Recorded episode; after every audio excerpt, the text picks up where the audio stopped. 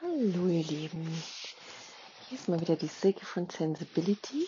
Ich hatte heute mal wieder eine Erkenntnis, eine Eingebung für mich, die ich mit euch teilen wollte. Und zwar dreht sich heute alles um das Thema Anderssein, Andersartigkeit und die, naja, sagen wir mal, Herausforderungen oder die Diskriminierung gesellschaftlicher Form, die manchmal damit verbunden ist und wie wir das empfinden und wie wir da aus dem Ganzen ausbrechen können.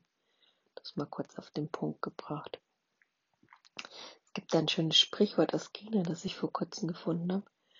Und ähm, das heißt, das heißt, dem anderen sein Anderssein verzeihen, das ist der Anfang der Weisheit. Ja, geht tief rein muss man mal mit dem Herzen zuhören, mit dem Herzen verstehen und nicht so mit dem Verstand. Das ist einfach was, was mich schon immer bewegt hat, dass einfach als Hochsensibler ähm, ist es für die meisten, die ihre Sensibilität oder ihre Hochsensibilität entdecken, immer so eine Erlösung, weil man so denkt, hey, ich habe mich immer so anders gefühlt und jetzt weiß ich endlich warum.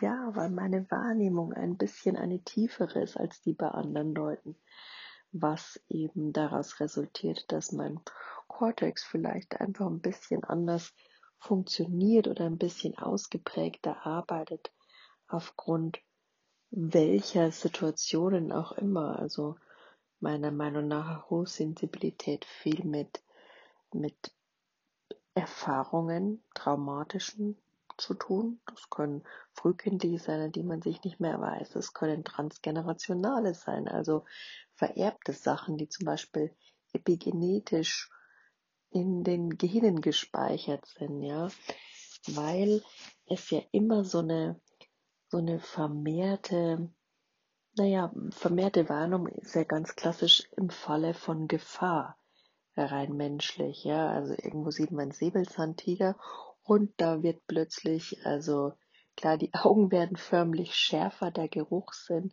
man kann, äh, der Geruchssinn, sorry, man kann auf einmal rennen äh, wie der Teufel, ja, es wird Adrenalin freigesetzt, also man hat auf einmal unsagbare Kräfte und hat auf einmal eine ganz andere, ja, seine Sinne haben einen ganz anderen Fokus auf die Situation und ähnlich stelle ich mir das bei Hochsensibilität eben vor. Das ist für mich, entspricht es der Wahrheit meines Herzens, dass da irgendwas, ob es jetzt in unserer Generation war oder in unserem Leben war oder in vorherigen, ähm, durch Vererbung eben mitgegeben wurde, dass da irgendwas war, was eben zur Vorsicht oder zur Gefahr gemahnt hat und deswegen so eine Art von, von, ja, genetisch veranlagter tieferen Wahrnehmung stattgefunden hat. Das ist für mich, wie ich Hochsensibilität sehe und wie mir meine Wahrheit sagt,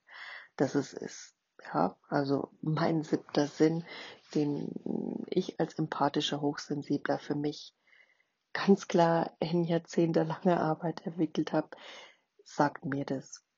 Vielleicht sagt er euch was anderes, also ich will damit nicht sagen, dass es was Besonderes ist, dass man sich dadurch über andere stellen sollte, aber es ist einfach mal wieder was anderes. Womit wir auch wieder beim Punkt Andersartigkeit sind. Ne?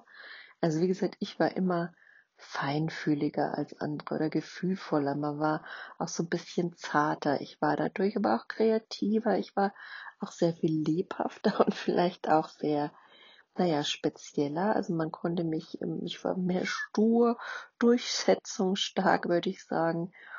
Mm, auch meine Argumentation und meine, meine, ähm, wie will ich sagen, meine ähm, Art zu denken und zu fragen und zu kombinieren und zu analysieren, mag für manche vielleicht irrational erscheinen, ist auf jeden Fall emotionaler, ist vielleicht auch nicht mehr an die klassische Intelligenz, sondern eher an die emotionale Intelligenz angelehnt gewesen. Was bewertet heißen würde, es wäre schon mal wieder ein Minuspunkt ja, für mich als Andersartiger. Und ähm, ich war sicher auch immer vorsichtiger einfach, was man ja auch positiv umschreiben könnte in Form von umsichtig. Und ähm, zudem hatte ich auch immer so als andersartigen Punkt, ich bin immer so ein bisschen naiv gehandelt worden in meiner Kindheit, weil ich einfach durch diese Lebensfreude und diese dieses Glück und dieses Licht, das da in mir war, alles so ein bisschen locker leicht gesehen habe und auch ganz anders deswegen mit Menschen umgegangen bin und mm, die anderen das irgendwie vielleicht manchmal so eher bisschen schwerer oder problematischer gesehen haben als ich.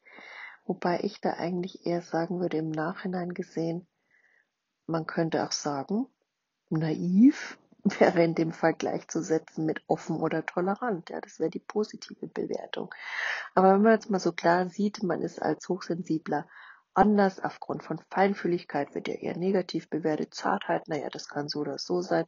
Kreativität könnte man noch positiv bewerten.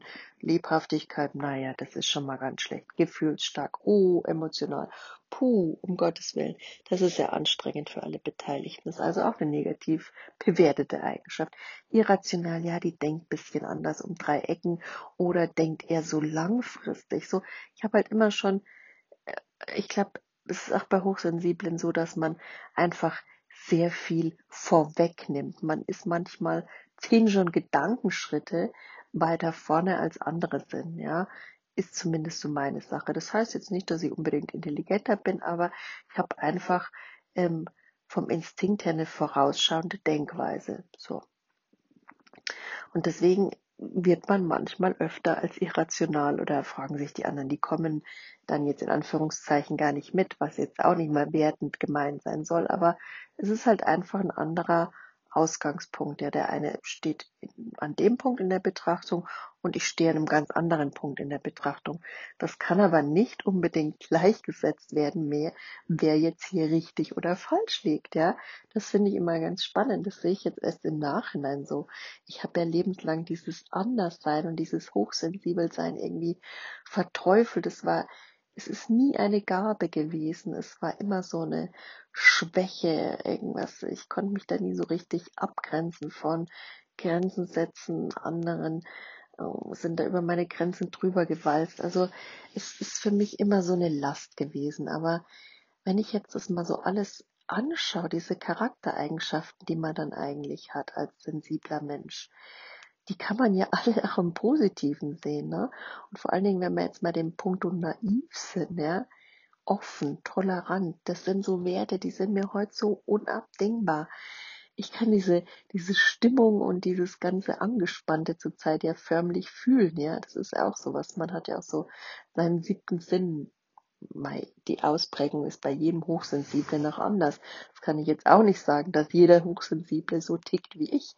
Das ist auch nicht so. Jeder Mensch ist halt anders, aber ja, die Hochsensiblen haben nochmal eine andere Ausprägung als Menschen mit einer nicht ganz so tiefen Wahrnehmung. Es geht da nur um Unterschiede in der Wahrnehmungstiefe. Da würde ich einfach sagen, Hochsensible haben eine extrem tiefe Wahrnehmung und normalsensible vielleicht äh, oder normale Menschen in Anführungszeichen ähm, eine weniger Tiefe und das ist jetzt sind erstmal Fakten, ja.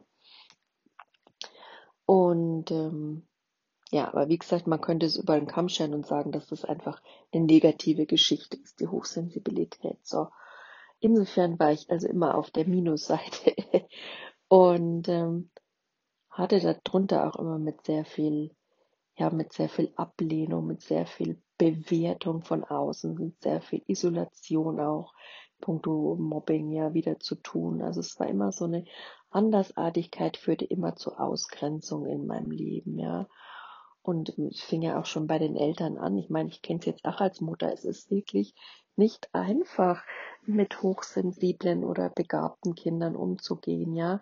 Die wissen so genau, was sie wollen und was sie brauchen und das ist meistens meilenweit entfernt von dem, was wir gerade auf unserer gesellschaftlichen ähm, Normenebene von ihnen erwarten. Also ich muss jetzt zur Arbeit, da muss das Kind funktionieren, muss ich jetzt schnell anziehen und wir müssen schnell los in den Kindergarten, ja.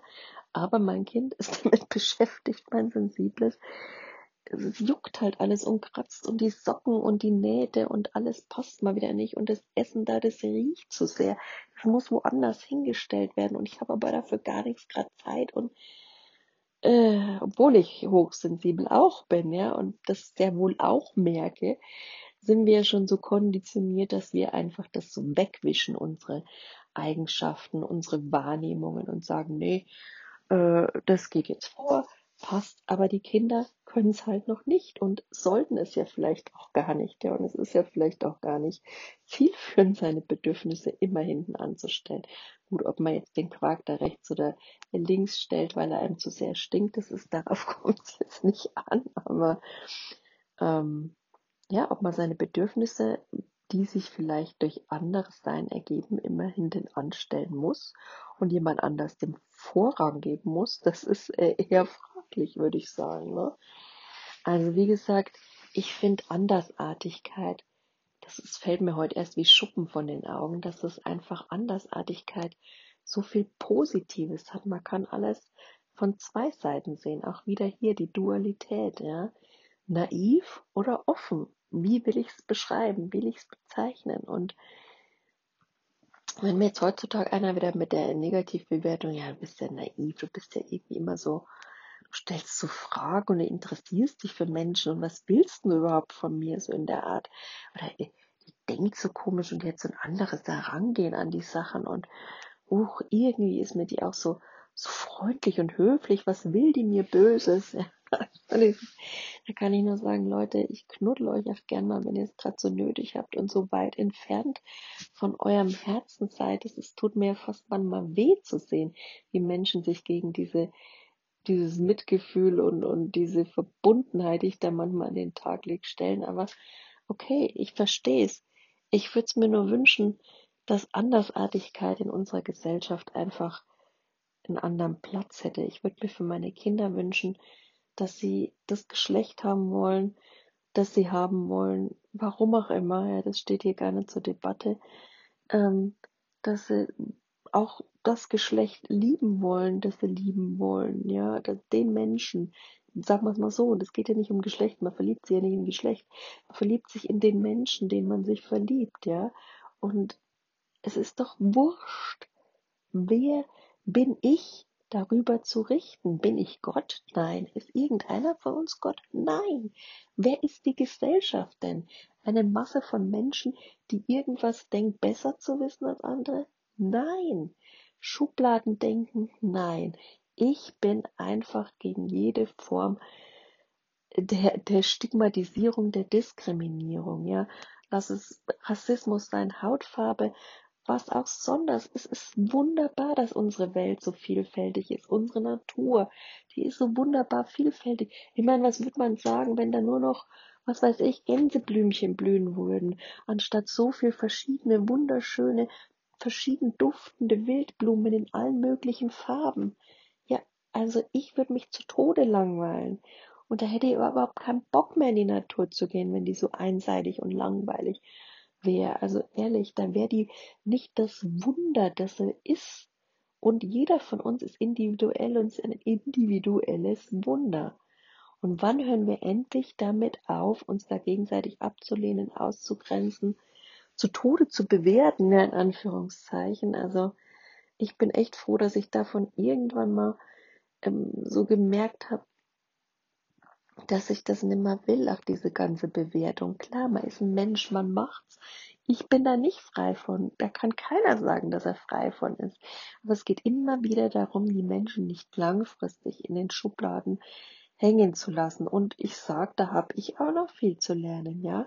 Keiner von uns ist da vollendet im Lernen. Das Leben ist lebenslanges Lernen. Aber das Wichtige ist, ist die Reflexion und das darauf zu kommen ja, und hinzuschauen, wo sind die Punkte und wo, wie kommen wir weiter? Also, ich bin jetzt echt heute so, ich habe heute so einen Punkt, wo ich sage, okay, mir ist all diese Isolation, dieses Mobbing, diese Ablehnung erfahren, habe ich erfahren, das ist für mich heute so wie so ein Ding aufgeploppt, nachdem ich heute in der Sitzung nach der Venus-Methode von einer Freundin, da muss ich euch mal, also von einer Freundin, also sie liegt mir schon am Herzen, ist für mich wie eine Freundin, aber faktisch ist, wir kennen uns nicht so lange. Ich sage trotzdem Freundin. Für mich ist sie eine Freundin.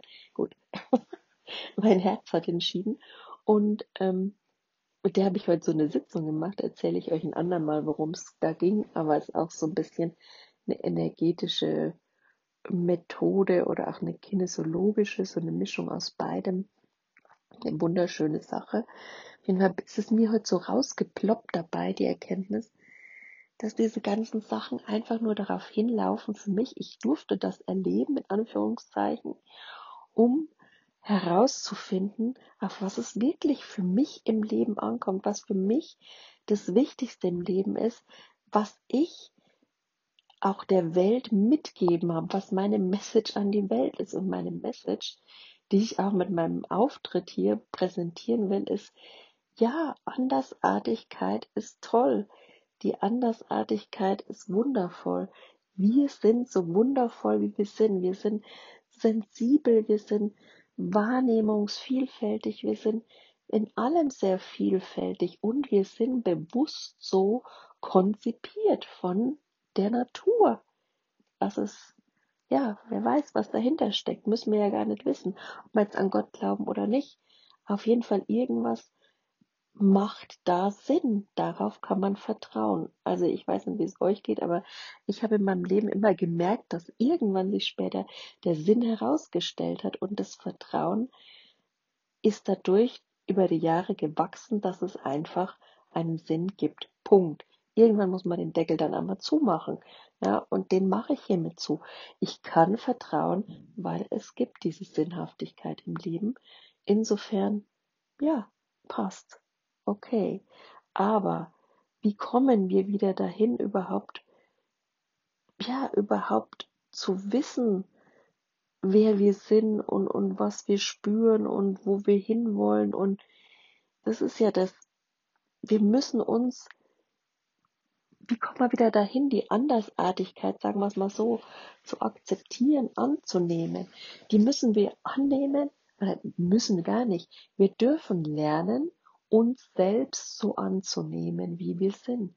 Denn nur wenn jeder vor seiner eigenen Haustür kehrt, wenn jeder wieder in das eigene Mitgefühl, in die Selbstakzeptanz, in das persönliche Wachstum lernt einzutauchen, ja, nicht nur so mit dem Fuß zäh, sondern richtig reinspringen, den Mut beweist, sich da einfach wirklich ähm, wieder auf dem Weg ins Herz zu machen, in die Liebe, ins Mitgefühl, in Offenheit, in wirklich, ja, alles, was uns schwerfällt aufgrund der Verletzungen, die jeder von uns in sich trägt, ja, die sich auch potenzieren, meiner Meinung nach dadurch, dass wir alle verbunden sind, ja. Also es ist ja auch so ein Weltschmerz, den wir in uns tragen, ja. Alles hängt zusammen, alle sind miteinander verbunden. Das liegt für mich ganz klar auf der Hand.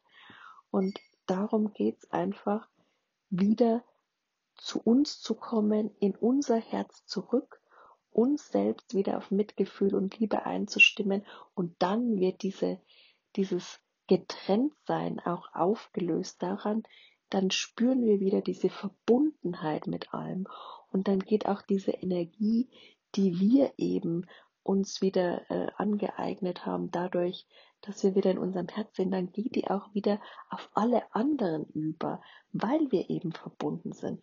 Dann wird die Welt wieder zu dem, was sie ist, Leute. Der Himmel auf Erden, das ist nicht nur so eine Metapher in, in irgendeinem großen Buch, in irgendeinem religiösen Buch.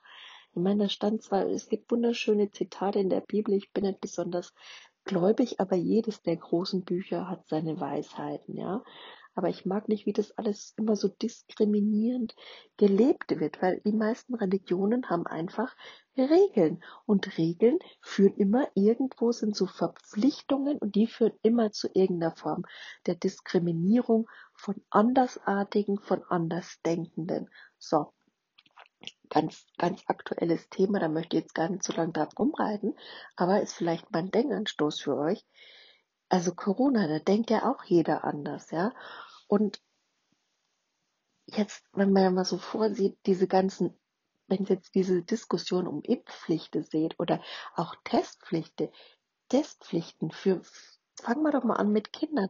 Das ist echt ein Thema, das mich emotional bewegt, weil ich sagen muss, müssen wir unsere Kinder da schon mit reinziehen, ja?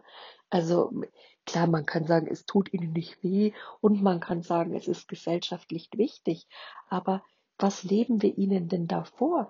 Wir leben ihnen wieder vor, du musst das machen, ja? Also du musst dich impfen, weil dann diese einen Menschen dürfen dann, was weiß ich, noch am Alltagsleben teilnehmen und die anderen, jetzt mal mit der Impfpflicht ausgegangen, dürfen dann nicht mehr teilnehmen. Das heißt also, die einen Menschen sind richtig und die anderen Menschen sind falsch, weil sie so handeln oder so denken.